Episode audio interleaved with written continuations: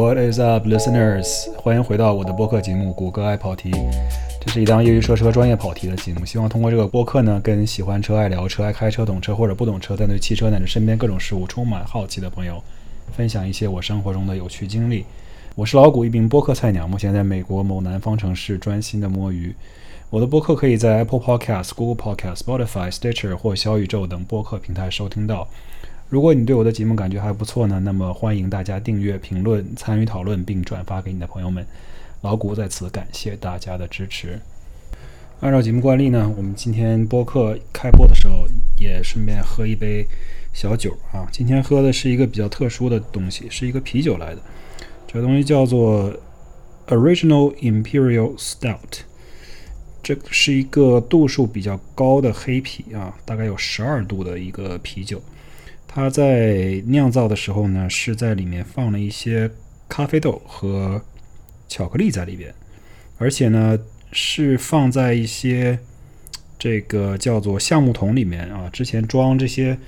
美国的 bourbon whiskey 的橡木桶里面有过一段时间的窖藏啊，所以这个酒喝起来有很浓郁的咖啡、巧克力，甚至是这种太妃糖的味道，喝起来有一点点这种像在喝咖啡的感觉，但它毕竟是啤酒。嗯，特别不错，这个味道很特别。但是呢，它由于是十二度，所以我们今天也稍微喝的慢一点啊，不然一会儿喝醉了都没法录节目了。喝啤酒，这个尤其是这么味道让你有一种能让你卸下防备的啤酒，喝起来也很有这种啊欺骗性。喝着喝着又倒了。那今天我们说点什么呢？俗话说得好哈，人人都爱保时捷。保时捷品牌汽车呢，可谓真的是男女通吃，老少咸宜。无论你是新贵呢，还是世家啊，只要你开上了保时捷，都可以统一归类为人生赢家。那不管是保时捷的新手车、二手车，还是老爷车，保时捷的每一款车，这里毫不夸张的说，真的是每一款车，现在都有人在追捧。那它不仅车造的好啊，品牌文化营销做的也好。收藏保时捷呢，似乎是成了我们这边美国有钱人的一个收藏必经之路。感觉有很多这种明星啊、大腕啊，特别喜欢开保时捷和收藏保时捷。全美呢，到处都有保时捷的车友会。每周末呢，就连我家附近都能找到一个这种 Vintage Porsche Cars and Coffee。那今天我们就来说一说保时捷。但是呢，我今天并不是想要做一个保时捷某一车型的特殊的车评。今天呢，我们来讲一讲保时捷这家公司。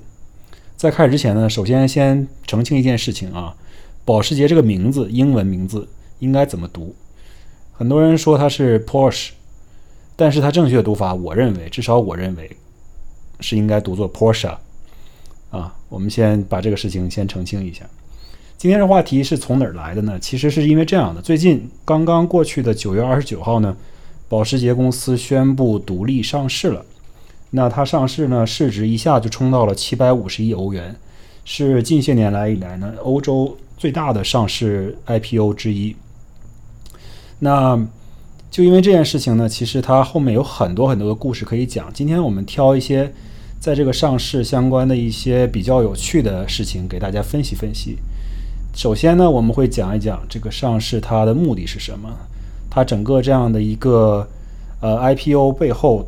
代表了一些什么样的个呃现象，以及对于保时捷这个公司会产生什么样的影响？第二呢，我们还是要说一下，通过这个上市的招股书，其实这里面有很多很多关于保时捷过去几年之内的营业的信息，以及它对未来的一些展望。这里面涉及到不同的市场的销售分析，以及保时捷不同车型的销售分析。还包括很多保时捷将来在新能源汽车领域的一些展望和预测，啊，他也分析了很多关于这个行业的一些大的趋势和方向。所以呢，在这一篇八百多页的一个招股书里面，其实干货非常多。我呢也是花了很长时间去阅读了这篇招股书，然后在这里跟大家简单分享一下我的一个读后感。由于这个招股书里面的内容其实很繁多，而且呢，我们需要讨论的事情也很多。那么接下来关于保时捷这次的节目呢，我将分为上下两期来讲。今天呢，我们先来说第一期，主要分析一下保时捷上市意味着什么。下一星期的第二期节目呢，我们将通过保时捷招股书当中透露的一些信息，来分析一下保时捷它的一些市场策略以及它未来的一些前景展望。那么开始之前呢，我们先讲一个小小的冷门知识哈，这个可能没有人会特别在意，但是我觉得真的很好玩。你会发现这个招股书上面一看就会写到，这个保时捷公司的名字呢，其实并不是 Porsche AG 这么简单。一般情况下，我们都指这家上市公司叫做 Porsche AG，但是呢，它的全名是什么？你们知道吗？它的全名其实是非常非常长的。它首先有很多很多缩写在前面，Dr 点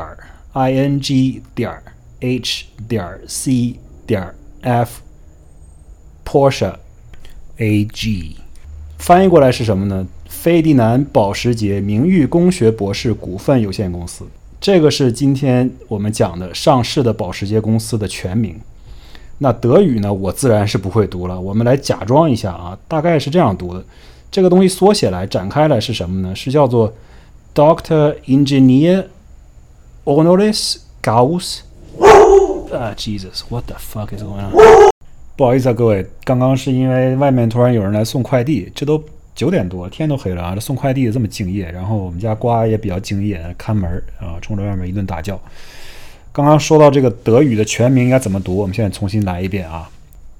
这个费迪南保时捷名誉工学博士股份有限公司德语应该怎么读呢？就叫做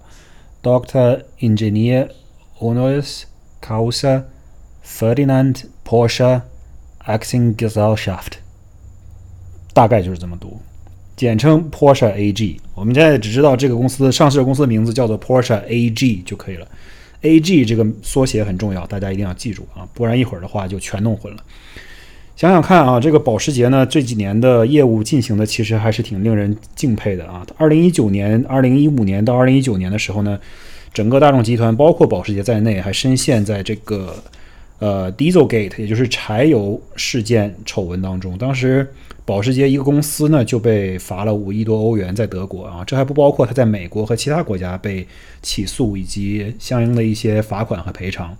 那么到了二零二二年，它已经可以独立上市了。这几年的发展呢，可以说相当不错。这一次上市呢，其实 IPO 发行的是它的一些呃 preference share 或者叫 preferred share。这个东西是一个什么样的东西呢？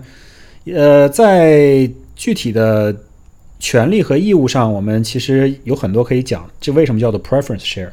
首先呢，它就是能够多获得一定程度上的分红啊，比普通的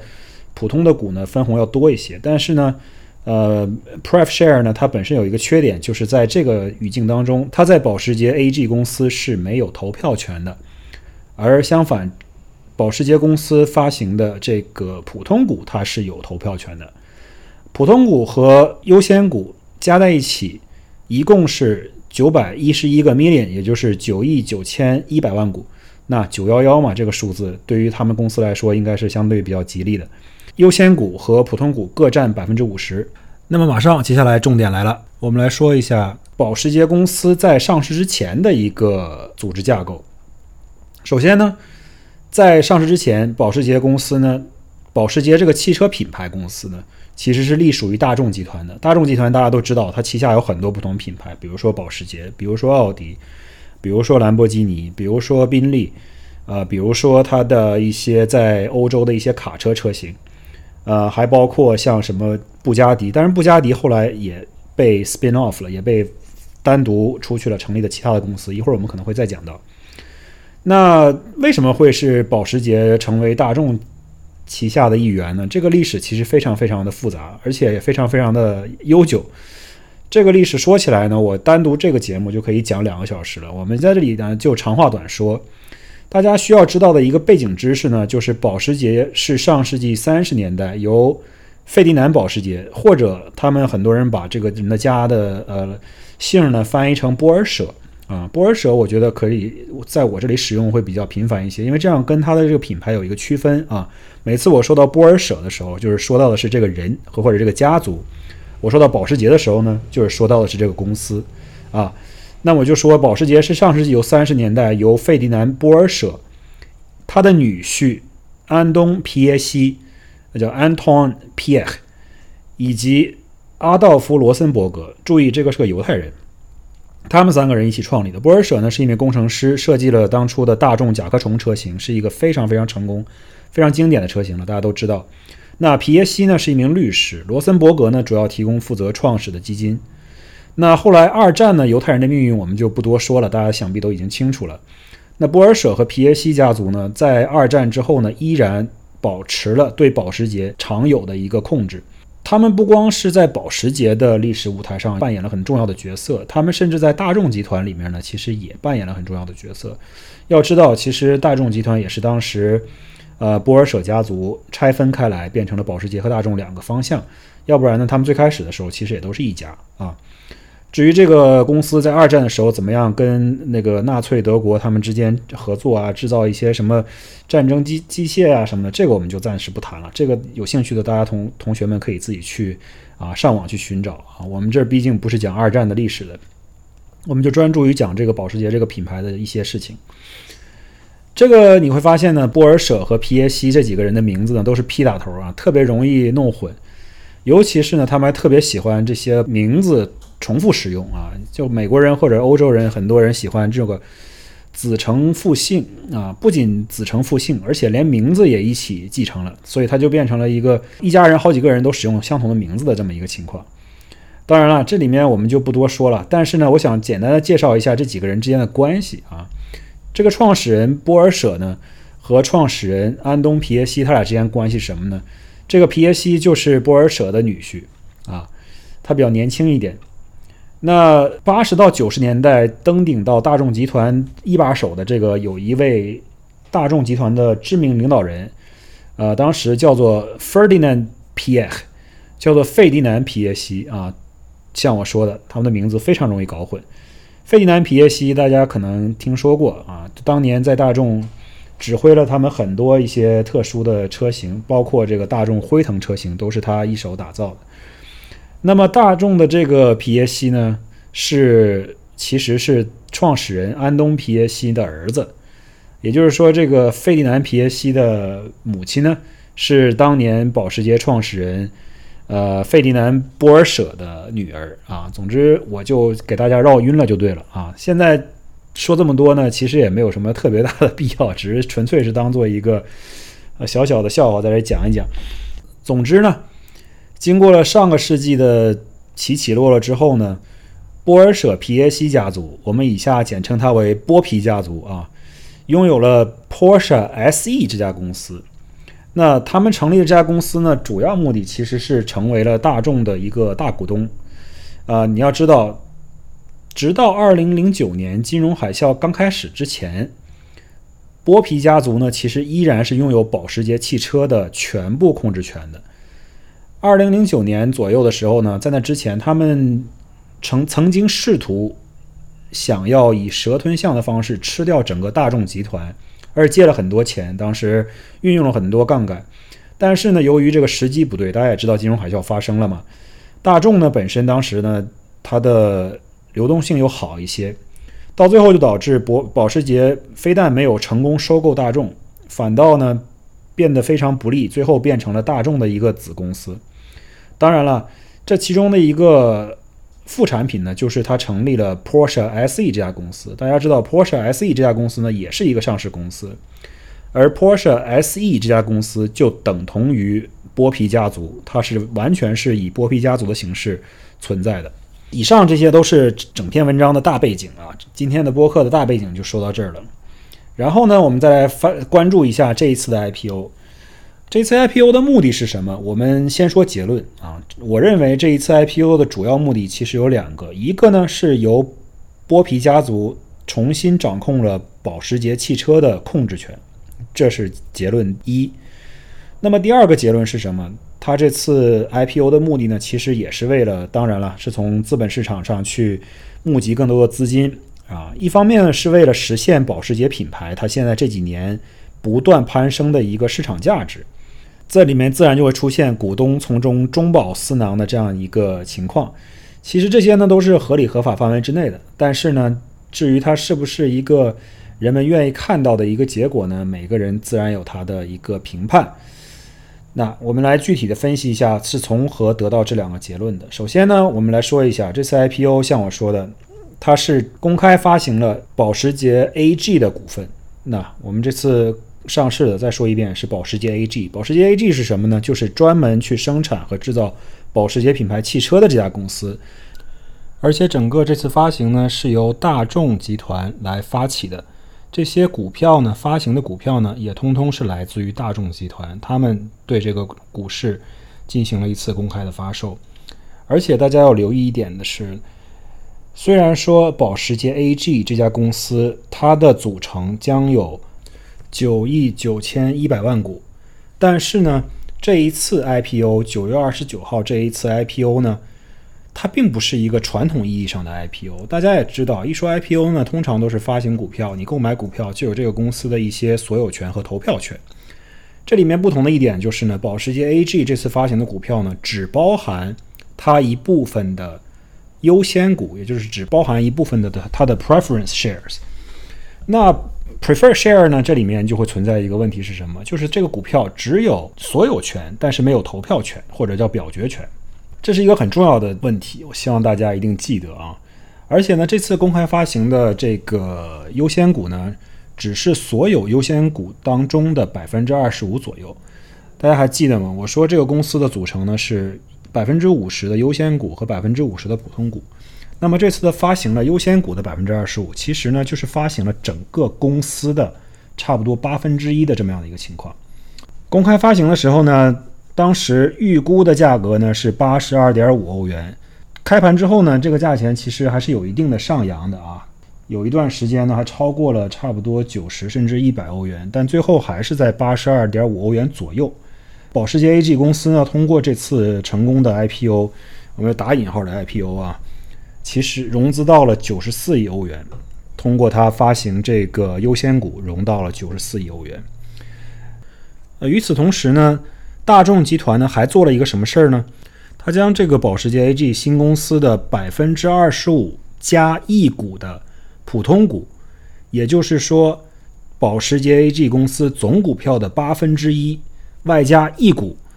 卖给了保时捷 SE，也就是说是卖给了这个波皮家族。那波皮家族购买的这些股票呢，他当时是支付了比。这个优先股公开发售的价格要贵出百分之七点五的这么一个价钱，也就是说八十八点六八七五欧元每股。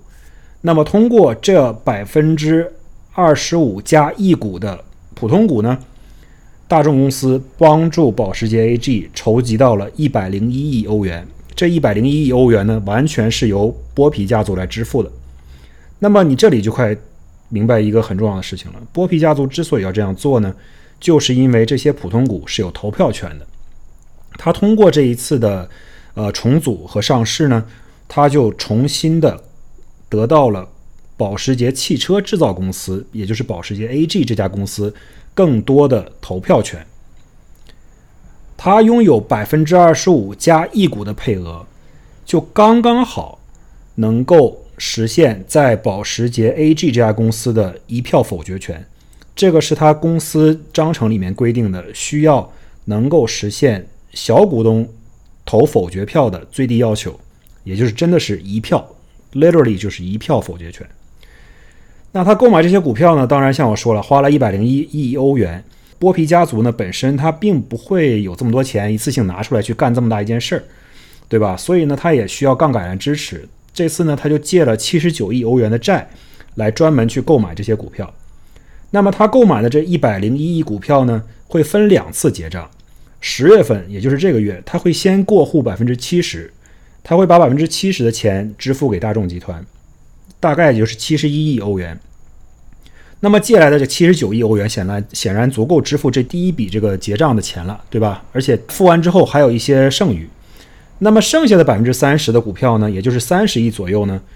一小部分，当然像我说的，可以由刚才剩下那八亿欧元来支付。另外的钱从哪儿来呢？我们一会儿再讲。那我们现在再来看一下大众集团本身的这一个复杂的股份持有情况。首先，别忘了，波皮家族像我刚才说的，在金融海啸之后成为了大众的一个大股东。那么实际上，波皮家族呢，他已经持有了大众集团百分之五十三的股份，而大众集团呢是持有新成立的这家保时捷 AG 上市公司百分之七十五的股份，也就是说呢，波皮家族通过大众还持有这个保时捷 AG 差不多百分之四十左右的股份，加上刚刚他购买的这百分之二十五的普通股，那么也就是说，这次上市之后，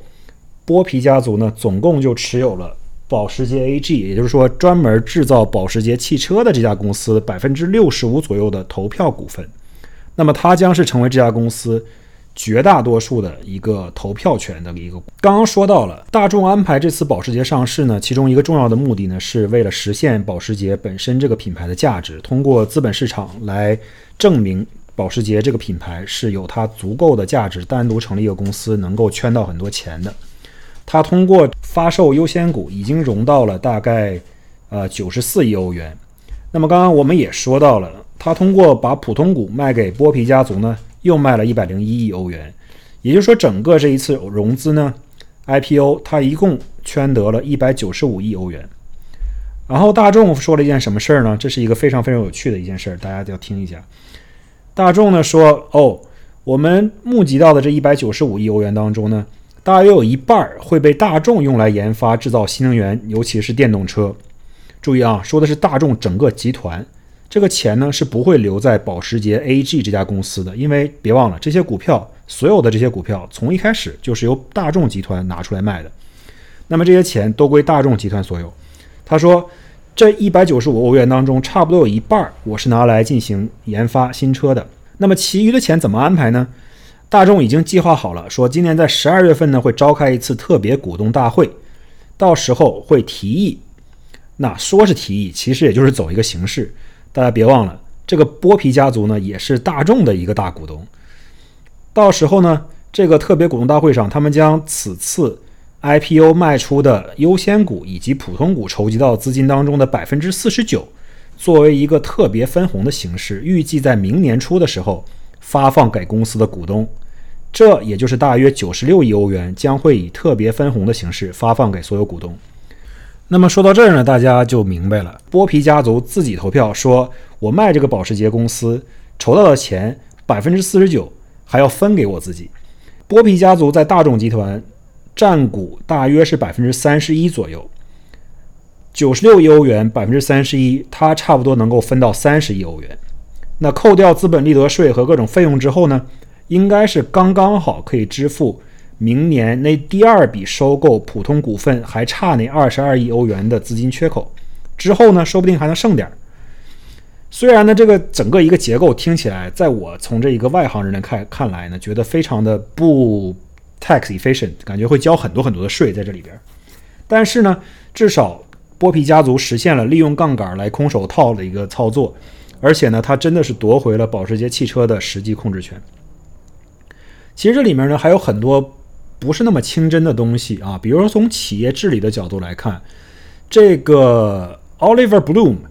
是新任的大众集团一把手，他在几个月之前呢刚刚顶替了之前也不知道是被开除还是人家自己离职的这么一个大众集团的老板啊，这个 CEO，所以呢 Oliver Bloom 现在是大众集团的一把手，但是同时呢他一直是保时捷的一把手。而且这个保时捷 AG 上市之后呢，这个 Oliver Bloom 依然会做保时捷 AG 这家公司的呃 CEO。那么这里面就可能会存在一些利益冲突的问题。他如何能够去平衡自己的时间和精力？怎么样去设置自己的优先级和优先权？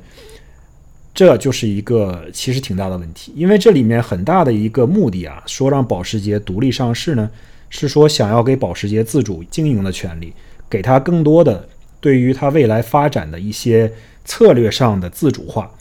那大众呢本身在电气化上面的速度呢，其实并没有保时捷来的快。保时捷在推出了这个 Taycan 之后呢，它立刻也成为了一个非常受欢迎的车型。它的销量在过去一年当中呢，已经超过了它的经典车型911，成为了除了它的 SUV 车型和 Panamera 之外呢，最受欢迎的一款车了。那么保时捷在电车的路上呢，它未来有很多很宏大的愿景，但是大众呢可能并不一定能跟得上它的节奏，因为大众集团呢毕竟伟大不掉，而且它有很多很多不同的分支。那 Oliver Bloom 怎么样去平衡身兼两职的这些责任呢？啊，很难说得好。但是不管怎么说吧，这个公司是否值得投资，我相信。我不是在这里给大家任何的投资建议啊，我也不是一个专门的这种做股票分析的人，我只是对于这个保时捷这个品牌有一定的兴趣，外加看到它这次上市发布了招股书，里面透露了很多这个公司经营的一些细节，想跟大家分享一下。啊，至于是否值得投资，大家自然有自己的判断了。啊，而且呢，别忘了这次发行的只是优先股，没有投票权啊，大家就是纯粹是一个被动收。收分红的这么一个角色啊。总之，我们再重复一下这次 IPO 的结论：一个是圈钱，第二个是保时捷重新回到了剥皮家族的掌控之中。这是整个 IPO 的最大的一个故事纲领，就是刚刚说的这两句话。既然说到这儿了啊，我们就讲一讲这个招股书里面的一些内容吧。啊，如果你还在听的话，刚刚讲了一堆这个股权结构分析和上市的一些细节啊，可能非常非常的干，对于有些人来说，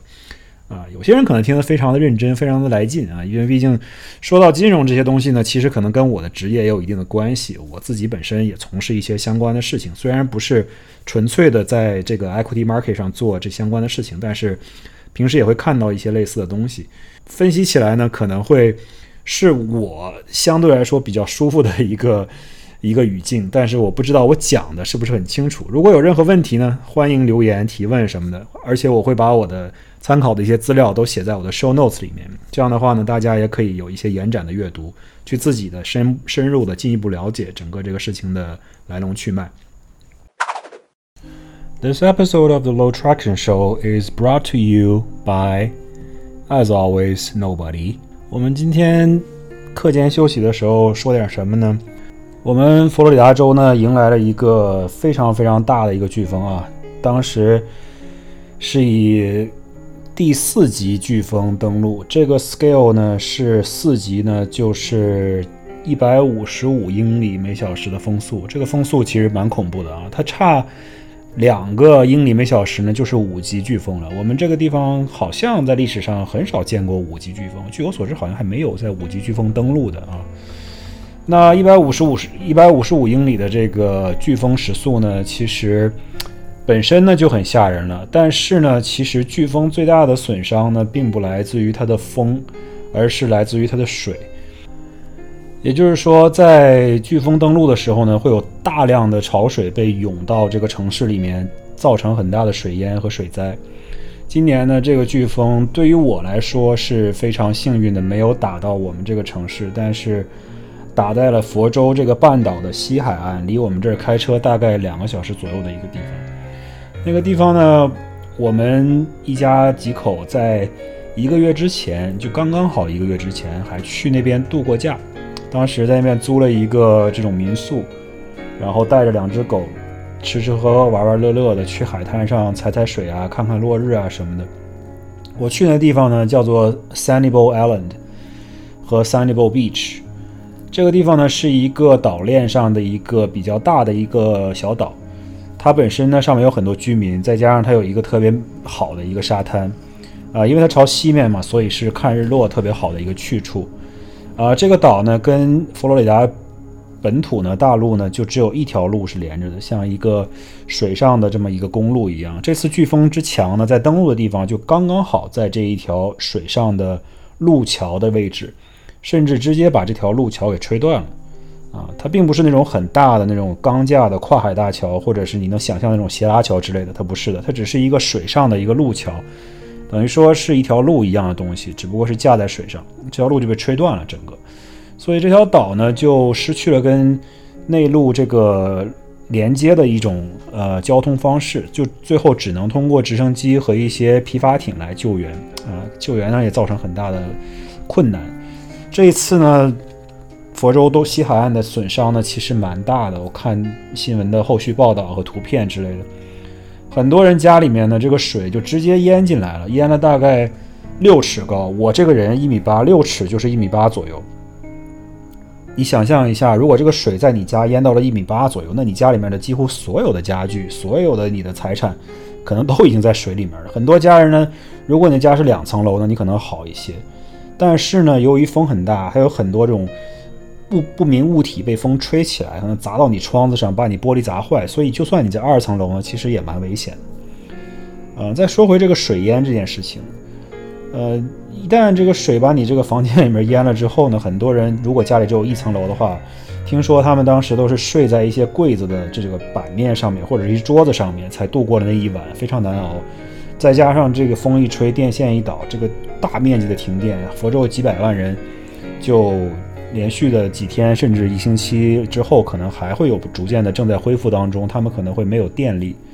啊，这本身对生活也造成了很大的困难，所以我对于他们来说是非常的同情的，因为我自己像我说的，这次应该说是非常非常幸运，这个大西洋上的飓风啊，基本上都从非洲大陆那边吹过来。给你的感觉就是像什么呢？就像是一个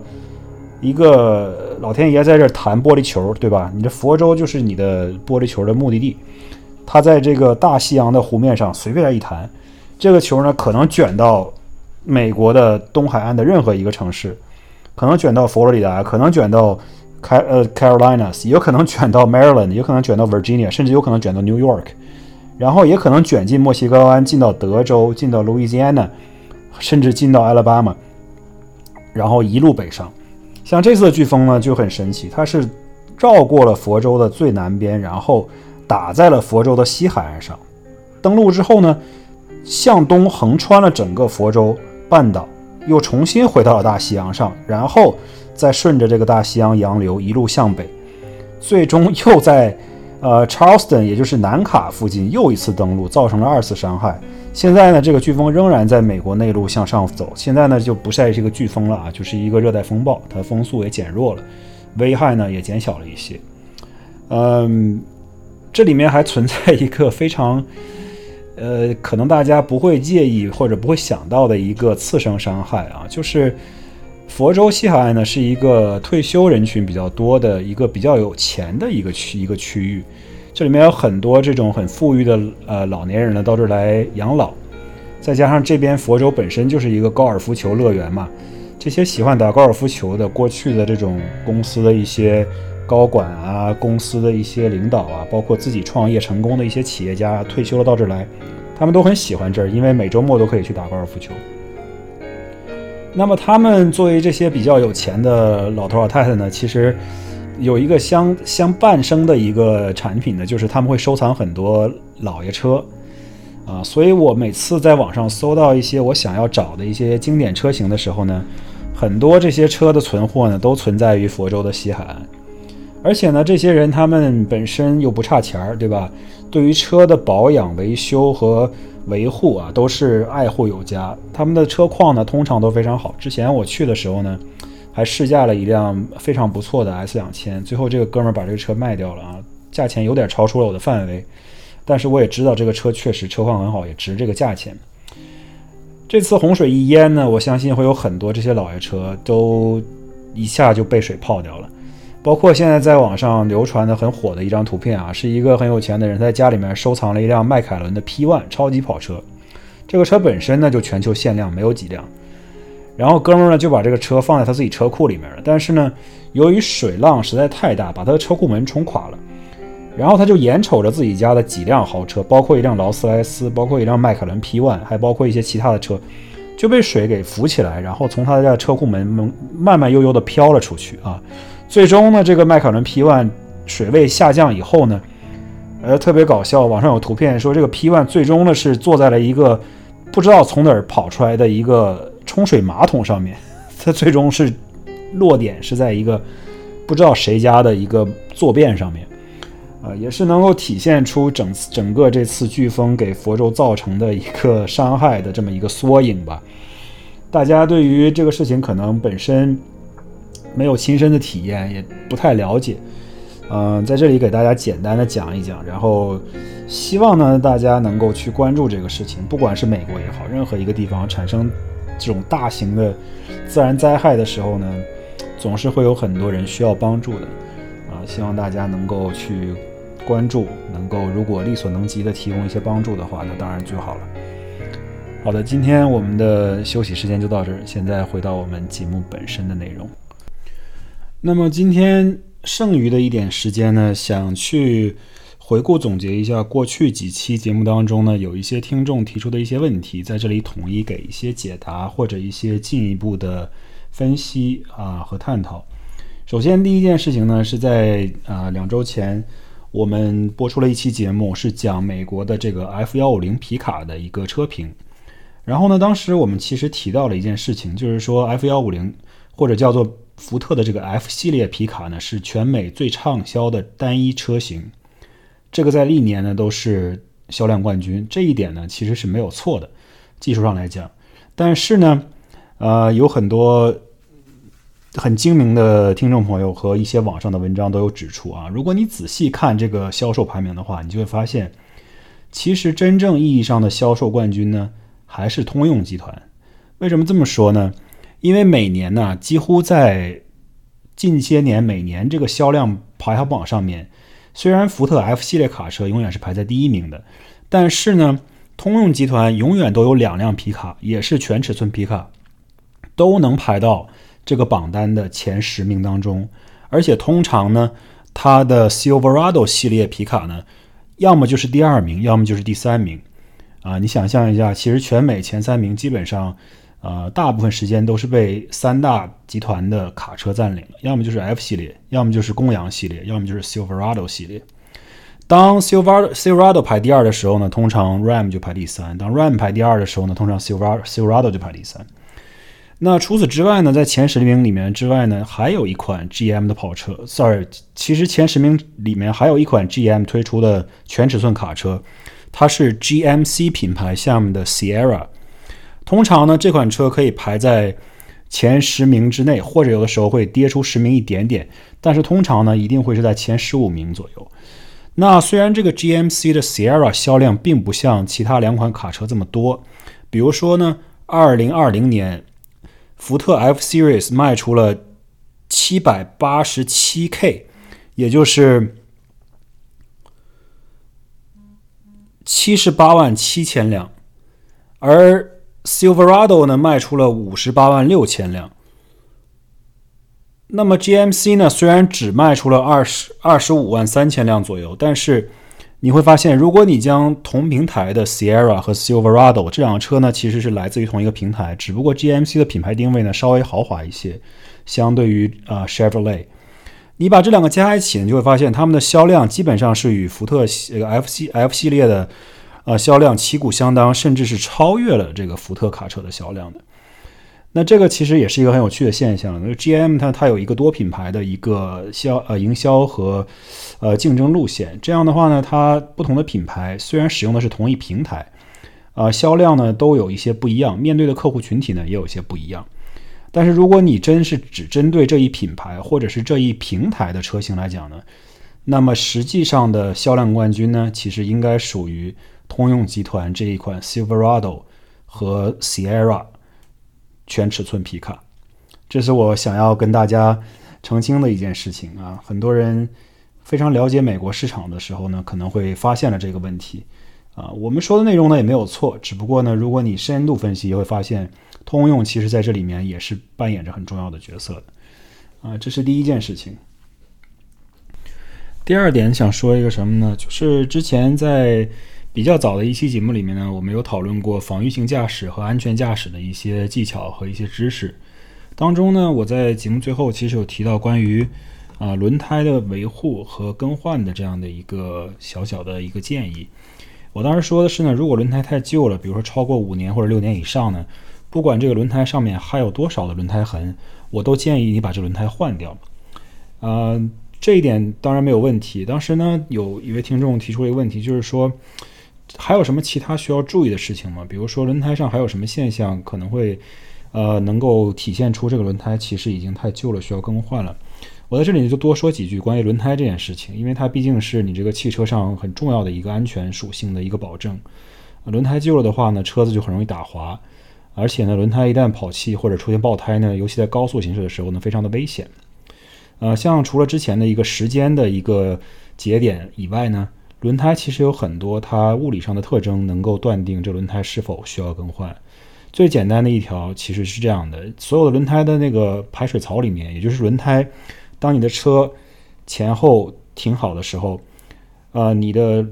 排水槽都是跟你车车身本身的方向是一致的，都是前后向的一个排水槽。在这些排水槽里面呢，通常会有一些与排水槽垂直的一些小的隆起，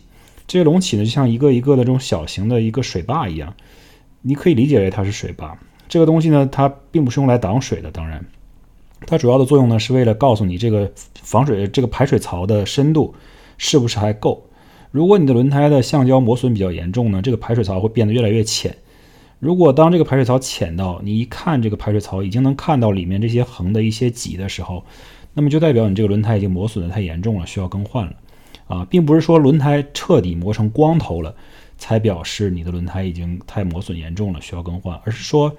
最简单的就是说你这个排水槽里面的这些横向的一些挤一旦露出来了，就表示你这轮胎已经呃磨损的太严重了。现在的轮胎呢都有这样一个指示的东西，所以你一看呢就非常容易检查，你也不需要真的去用尺子去量或者用硬币去量什么的。其实那些方法呢都可以，但是呢相对来说没有这么直观。另外一个呢就是我在呃上一次节目播出后跟这位听众互动也聊到了，就是说如果你看到轮胎上面视觉检查这个轮胎，能够发现这个轮胎上已经出现了一些裂痕。大家都知道啊，橡胶这个东西在风吹日晒雨淋长期的使用的。呃，损耗的情况下呢，它可能会出现老化，老化的情况呢就会出现开裂。呃，有的时候呢，轮胎的里程可能不多，但是由于你这个轮胎时间比较长，或者相反，可能这个轮胎时间不长，但是由于你里程比较多，另外呢，外加你开车的地方的呃天气呢，可能比较特别炎热呀，特别干燥啊，或者是呃特别的有一些极端的路况啊什么的，磨损比较严重。那轮胎上如果出现了这种，细微的裂痕呢，那其实也是一个现象，就是告诉你这个轮胎其实需要更换了。另外呢，我使用了这么多年的各种各样牌子的轮胎呢，其实这里面并不是说给某一家品牌打广告啊，但是我个人觉得还是米其林用起来最趁手，而且我觉得它呃从运动表现和一些持久表现上呢，相对来说比较均衡。呃，我当年用过一些其他轮胎，要不然就是。运动性很好，这轮胎你一换上去，觉得自己非常非常的好，感觉这个车现在就贴地在飞行。但是呢，过了没多久，可能不到一年的时间，轮胎就已经磨平了，又需要更换了。啊，这轮胎的这个耐久性不行。有一些耐久性的轮胎呢，确实是足够耐久，但是它有点太硬了，对你操控影响又很大。而且这个耐久性的轮胎呢，通常它又不是特别的舒适。我觉得轮胎这个东西呢，其实是一个非常值得选择和比较的一件事情。呃，通常我们消费者呢，很多没有这个机会去亲身体验不同的轮胎，因为你买一套轮胎呢，其实用至少要用几年的时间。所以说呢，如果你不想去走太多的弯路呢，我建议其实就选用米其林轮胎就可以了。然后你根据它不同的一些细分的一些细呃细分的品牌，呃细分的产品，然后来选择你的需要。如果你需要这种耐久性比较长的，你应该选择这个，比如说米其林的这个叫做。Primacy 系列轮胎，如果你比较注重于汽车的运动表现呢，那你就可以选择米其林的这个 Pilot Sport 系列。如果你想要更进一步呢，它还有这种 Pilot Sport，啊，叫做 Pilot Super Sport 和 Cup 系列轮胎。那这些呢，相对来说就是比较偏赛道的轮胎了，尤其是 Cup 和 Cup Two。呃，至于你其他品牌的轮胎到底是不是真的就不如米其林这么好呢？其实很难。一次性说得清楚，我觉得像我说的，大家如果想少走弯路呢，其实选用这个品牌轮胎一般不会有太大的错误啊。只要在经济上你觉得能够承受得起，建议其实选用一款这种比较中规中矩，而且质量比较